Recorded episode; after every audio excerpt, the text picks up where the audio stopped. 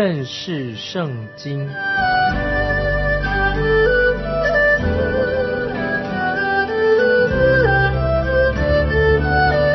认识上帝的话，把上帝的话带到全世界。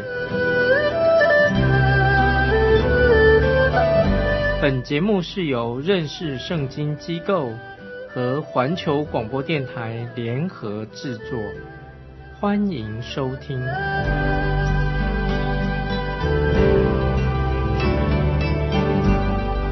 亲爱的听众朋友，你好，欢迎收听认识圣经，我是麦基牧师。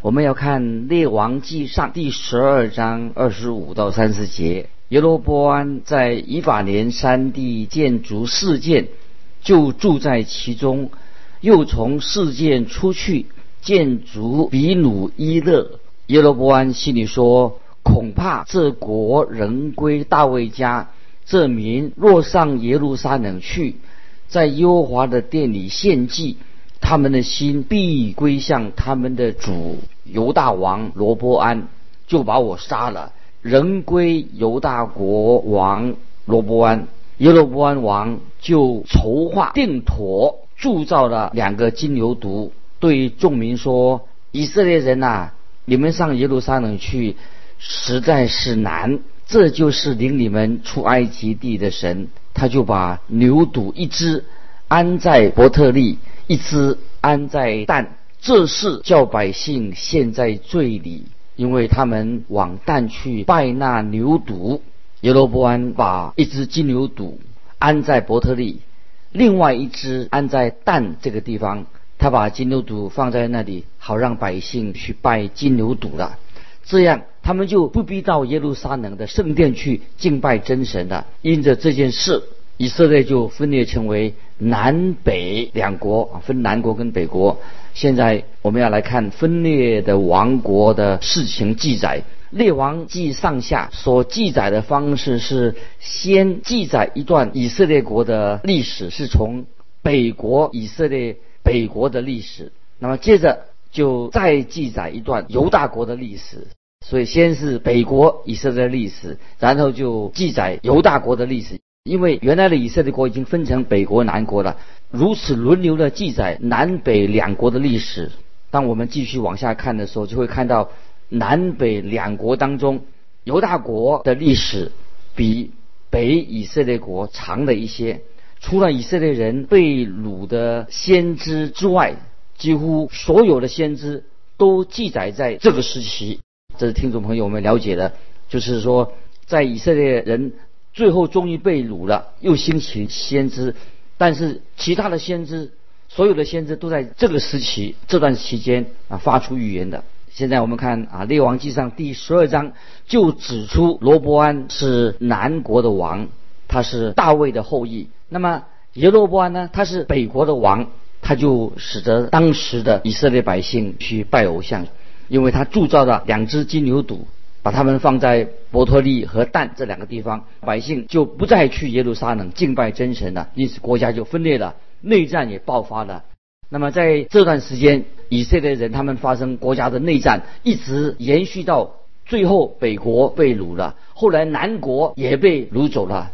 这是以色列历史上的一个大的悲剧，当中有许多值得我们可以学习的属灵的教训。接着我们看到列王记上十三章，我们就看到神对。耶罗波安拜偶像的事情，神就施行审判。就是我们以及我们看到有一位神人又被另外一个先知欺骗了，这是奇怪的事情。由于耶罗波安的背叛，就使以色列国分裂了，分成南北两国。耶罗波安就带领了以色列当中的十二个支派成立的北国。那么南国就是罗伯安，所罗门王的儿子。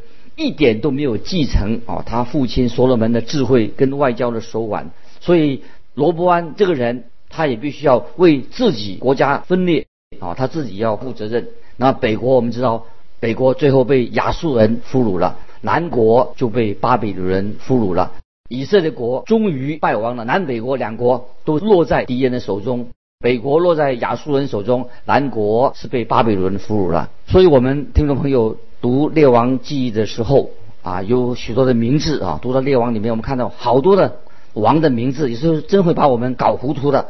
到底这个王是属于北国的王呢，还是他是属于南国的王呢？到底他是个好的王呢，还是一个坏的王呢？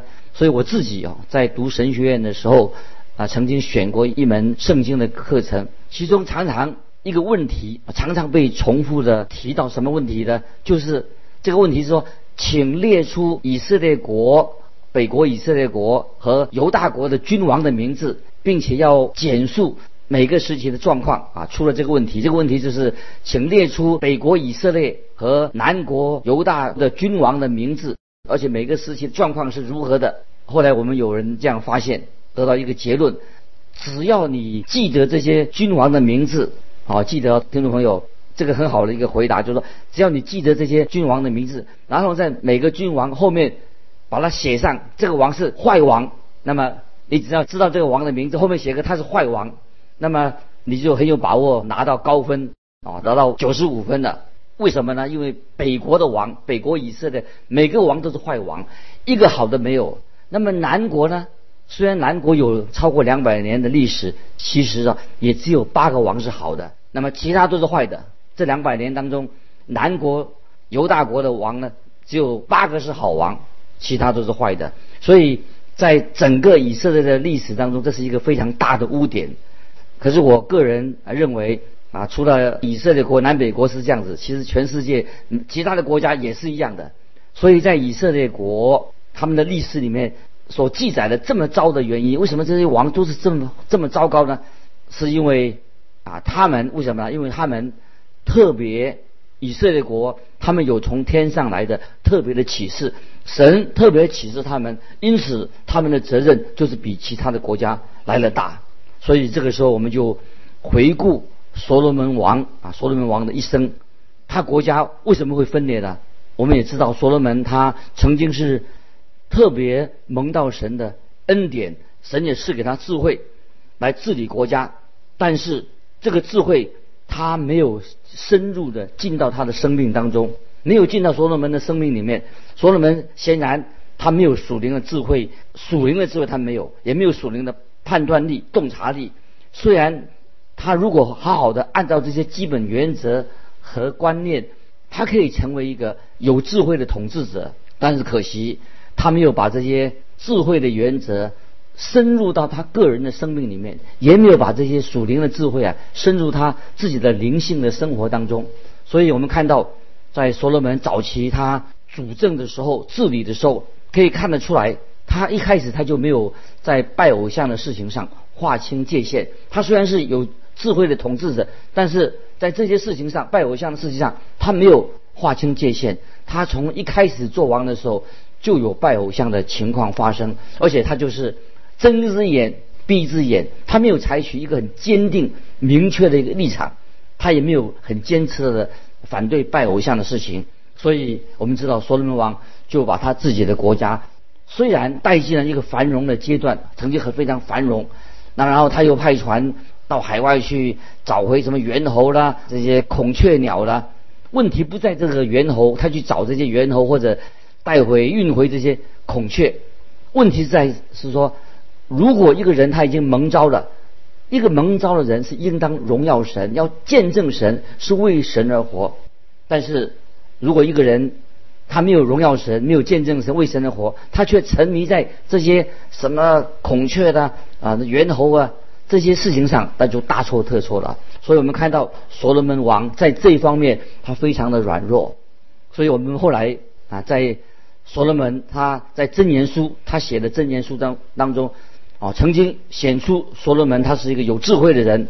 可是我们知道，在传道书就显出所罗门他是一个非常愚昧的人。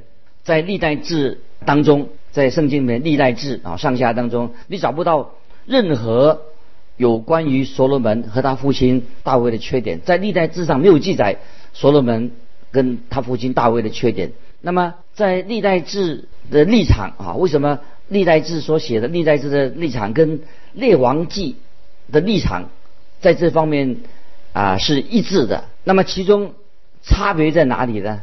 但是当中有差别。其中的差别在于，《列王记》是从人的角度来写历史啊，听众朋友记得，《列王记》是从人的角度来记载这个历史。那么，历代历代志上下呢，是从神的角度来写这个历史，因为我们知道神赦免了大卫的罪。当神赦免了大卫的时候，他就涂抹他一切的过犯，因为历代志啊是从神的角度来写的，所以没没有提到啊他犯罪的事情，所以没有提到大卫他以前怎么犯罪，但是神却把他大卫所犯的罪记载在哪里呢？记载在列王记里面，所以让人可以看见大卫他也曾经也犯过错误。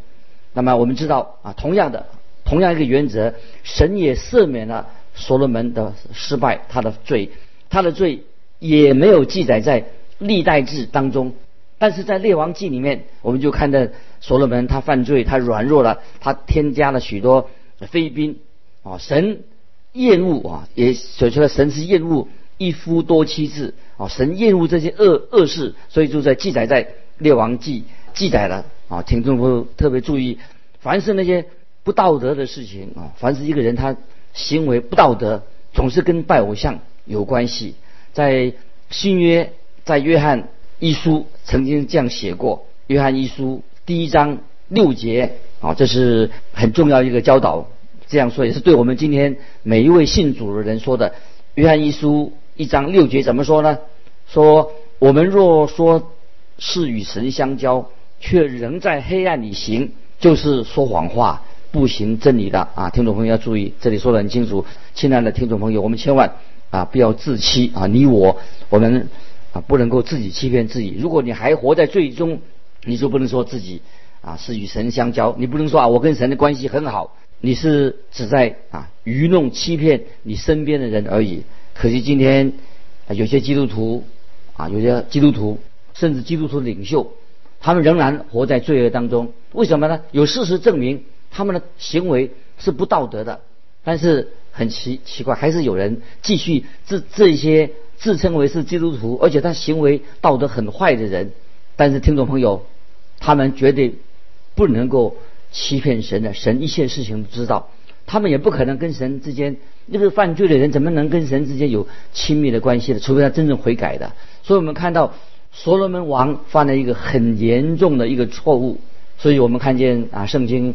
有两个人啊，在圣经里面，他们曾经都是大有潜力、很有机会的人。一个就是在啊参孙啊，讲了参孙这个人啊，他这个人他是很有机会来侍奉神的。另外一个人就是所罗门王啊，这两个人都背叛了神啊，他们偏心歧路，所以我们看到所罗门跟参孙他们的下场都是很悲惨。在传道书第二章十七节，所罗门王自己就说。我所以恨恶生命，因为在日光之下所行的事，我都以为烦恼，都是虚空，是捕风。所罗门他的荣华富贵的时候啊，慢慢他就已经慢慢就消失了，失去了。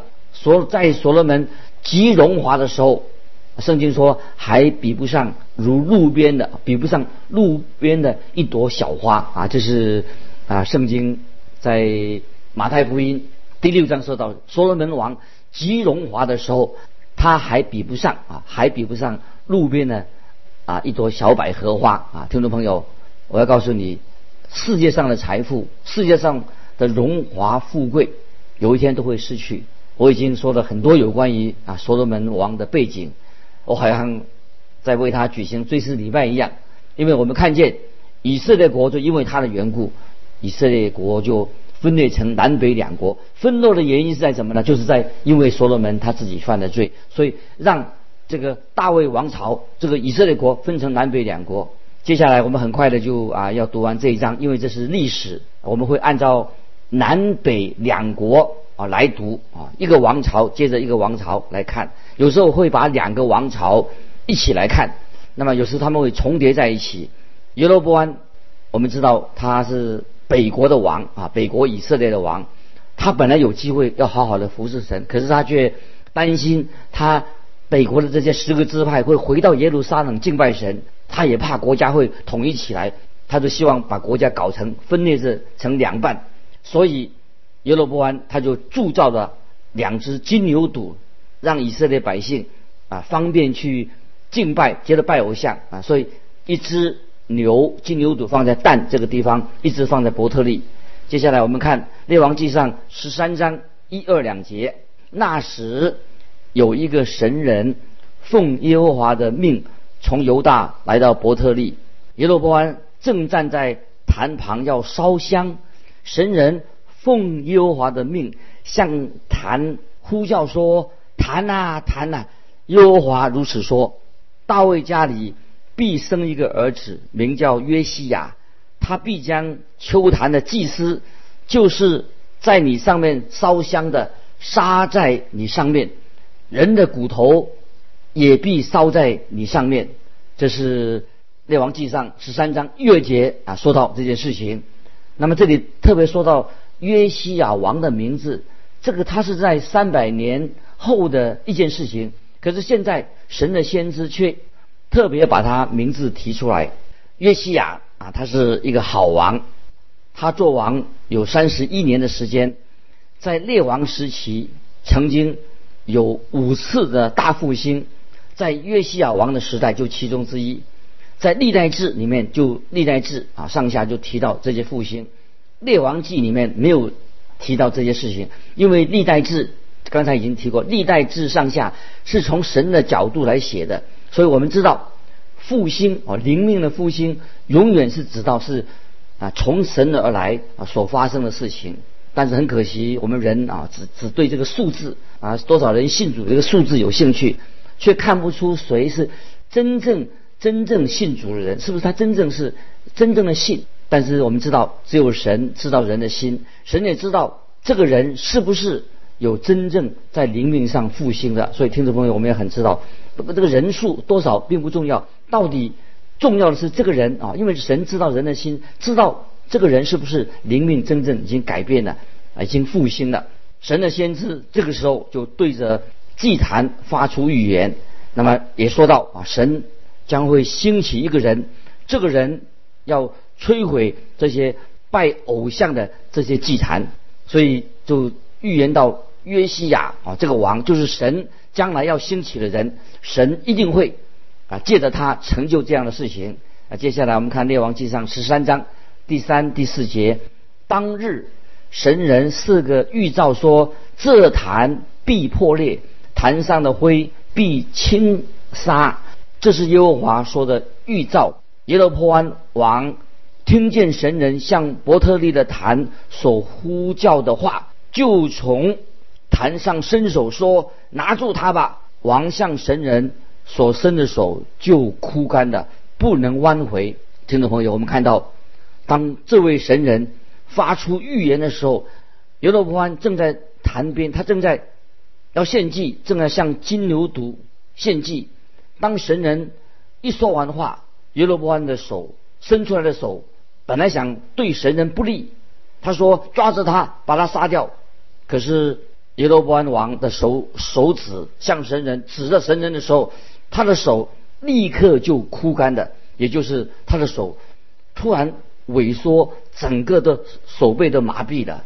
接下来我们看第五到第七节，坛也破裂了，坛上的灰倾洒了，正如神人奉耶和华的命所设的预兆。王对神人说：“请你为我祷告，求耶和华你神的恩典，使我的手复原。”于是神人祈祷耶和华，王的手就复了原，仍如寻常一样。王对神人说。请你同我回去吃饭，加添心力，我也必给你赏赐。这个时候，耶罗波安王马上语气就改变了，他就请求神人向神祷告，让他的手可以复原。这个时候，我们看见神的手背神行神迹，使这个王的手背就复原了。他就为这件事情，耶罗波安王就感谢感激这位神人，就请这位神人到他家里面去，他要给他赏赐。接下来，我们看。列王记上十三章的八到十节，神人对王说：“你就是把你宫一半给我，我也不同你进去，也不在这地方吃饭喝水，因为有耶和华的话嘱咐我说，不可在伯特利吃饭喝水，也不可从你去的原路回来。于是神人从别的路回去，不从伯特利来的原路回去。”这里我们看见这位神人不愿意向邪恶跟偶像妥协，他这个人这这位神人很了不起，因为他在真理上，真理上是不能够妥协的。今天我们看见有些信徒常常或者去支持一些福音机构，也不知道不清楚这个福音机构是不是他的信仰是纯正的。如果听众朋友，如果你不清楚的话，不清楚这个福音机构是不是真正的是在传扬耶稣基督的福音，你就应该去查看清楚，不要糊里糊涂的。神要你对所奉献的金钱，你要负责任。我们活在今天，我们也活在一个充满邪恶的时代，在耶罗班的时代，就是一个充满的罪恶、邪恶的时代。那么这个先知他不愿意留下来跟耶罗波安王用餐，不跟他在一起，他拒绝。和这个王有任何的瓜葛，可是，在接下来的经文，我们又发现另外一件事情：这位神人却被另外一个先知骗了，而且他就这位神人就违背了神的话，所以这个神人的下场也很悲惨。虽然他曾经是很小心，他不愿意和一个拜偶像的王有牵涉，可是他却被一个自称为先知的人骗了，他上当了。这个人说他自己有神的话，但。却和这个神人所领受的相反，所以亲爱的听众朋友，我们要分辨是非。那么今天有些教会也是会涉入世俗的事情太多的，而且在每一样事情上都是向人妥协。教会是不能够妥协的，这是全能的神所憎恶的事情。妥协是神所不喜悦的。可是我们现在现在的时代啊，跟罗罗伯安耶罗伯安的时代是一样的。所以听众朋友，我们要警醒。要能够分辨是非，这是属神的人是最需要的，也是我们看到圣经上这位神人最需要的。如果今天你以为耶罗伯安他跟这个神人，他们他已经遇到这位神人，那么耶罗伯安应该会改变了，生命改变了，哦，因为他的手已经得到，既然已经得到医治了，你以为他改变了，其实耶罗波安一点改变都没有。接下来我们看列王纪上十三章。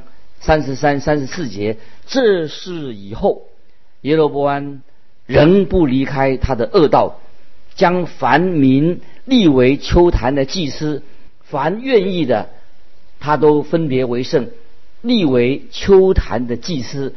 这是叫耶罗波安的家陷在罪里，甚至他的家从地上除灭了啊！这是一个很悲哀的一个结果，也是一个警告。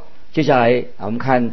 列王记上的十四章就叙述耶罗波安跟罗波安的统治，记载了这个两个分裂的王国的每一个君王他们的恶行啊，每个恶行啊。我们知道，在北国以色列，北国以色列没有一个好的君王，十九个王都是坏的君王。南国我已经说提过有二十个王，那么有十二个是坏的，有八个是好的，其中有五个是比较特别比较好。那么这一章先记载到耶罗波安派他的妻子去问求问先知亚西亚，因为他们的儿子病得要死，耶和华就透过亚西亚说预言，说这个孩子必定要死。先知还预言说神会审判耶罗波安的家。接下来请看列王记上十四章七八两节，十四章七八两节，你回去告诉耶罗波安说。耶和华以色列的神如此说：“我从民中将你高举，立你做我民以色列的君，将国从大卫家夺回赐给你。你却不效法我仆人大卫，遵守我的命令，一心顺从我，行我眼中看为正的事。大卫的确是一位标准的君王。从现在开始，我们就知道南国的王、北国的王都是以大卫作为标准一个衡量。”但耶罗波安远远不及大卫的忠心，神就把他啊放在一边。接下来我们看十九二十节，耶罗波安其余的事，他怎样征战，怎样做王，都写在以色列诸王记上。耶罗波安做王二十二年，就与他列祖同岁，他儿子哪达接续他做王。那么我们现在看南国犹大国。在罗伯安的统治之下，情况会好一些吧？但是并没有。接下来我们看十四章的二十五到二十七节：罗伯安王第五年，埃及王示萨上来攻取耶路撒冷，夺了耶和华殿和王宫里的宝物，尽都带走，又夺去所罗门制造的金盾牌，罗伯安王制造铜盾牌代替那金盾牌，交给看守王宫的护卫长看守。这位昏庸的罗伯安王，他的情况越来越糟糕了。他还要保持他自己的面子。金盾牌已经被埃及王夺走了，他竟然用铜盾牌来代替。接下来，他的国家就发生内战了。接下来，我们看三十节，罗伯安与耶罗伯安时常征战，最后我们看到罗伯安王就死了。接下来，我们看三十一节，罗伯安与他列祖同岁。葬在大卫城他列祖的坟地里。他母亲名叫拿玛，是亚门人。他儿子亚比央继续他做王。听众朋友，我们看见在列王记上所记载的这些王的历史，也是给我们一个警戒啊，让我们可以学习做一个敬虔的人。今天就分享到这里，愿神祝福你，我们下次再见。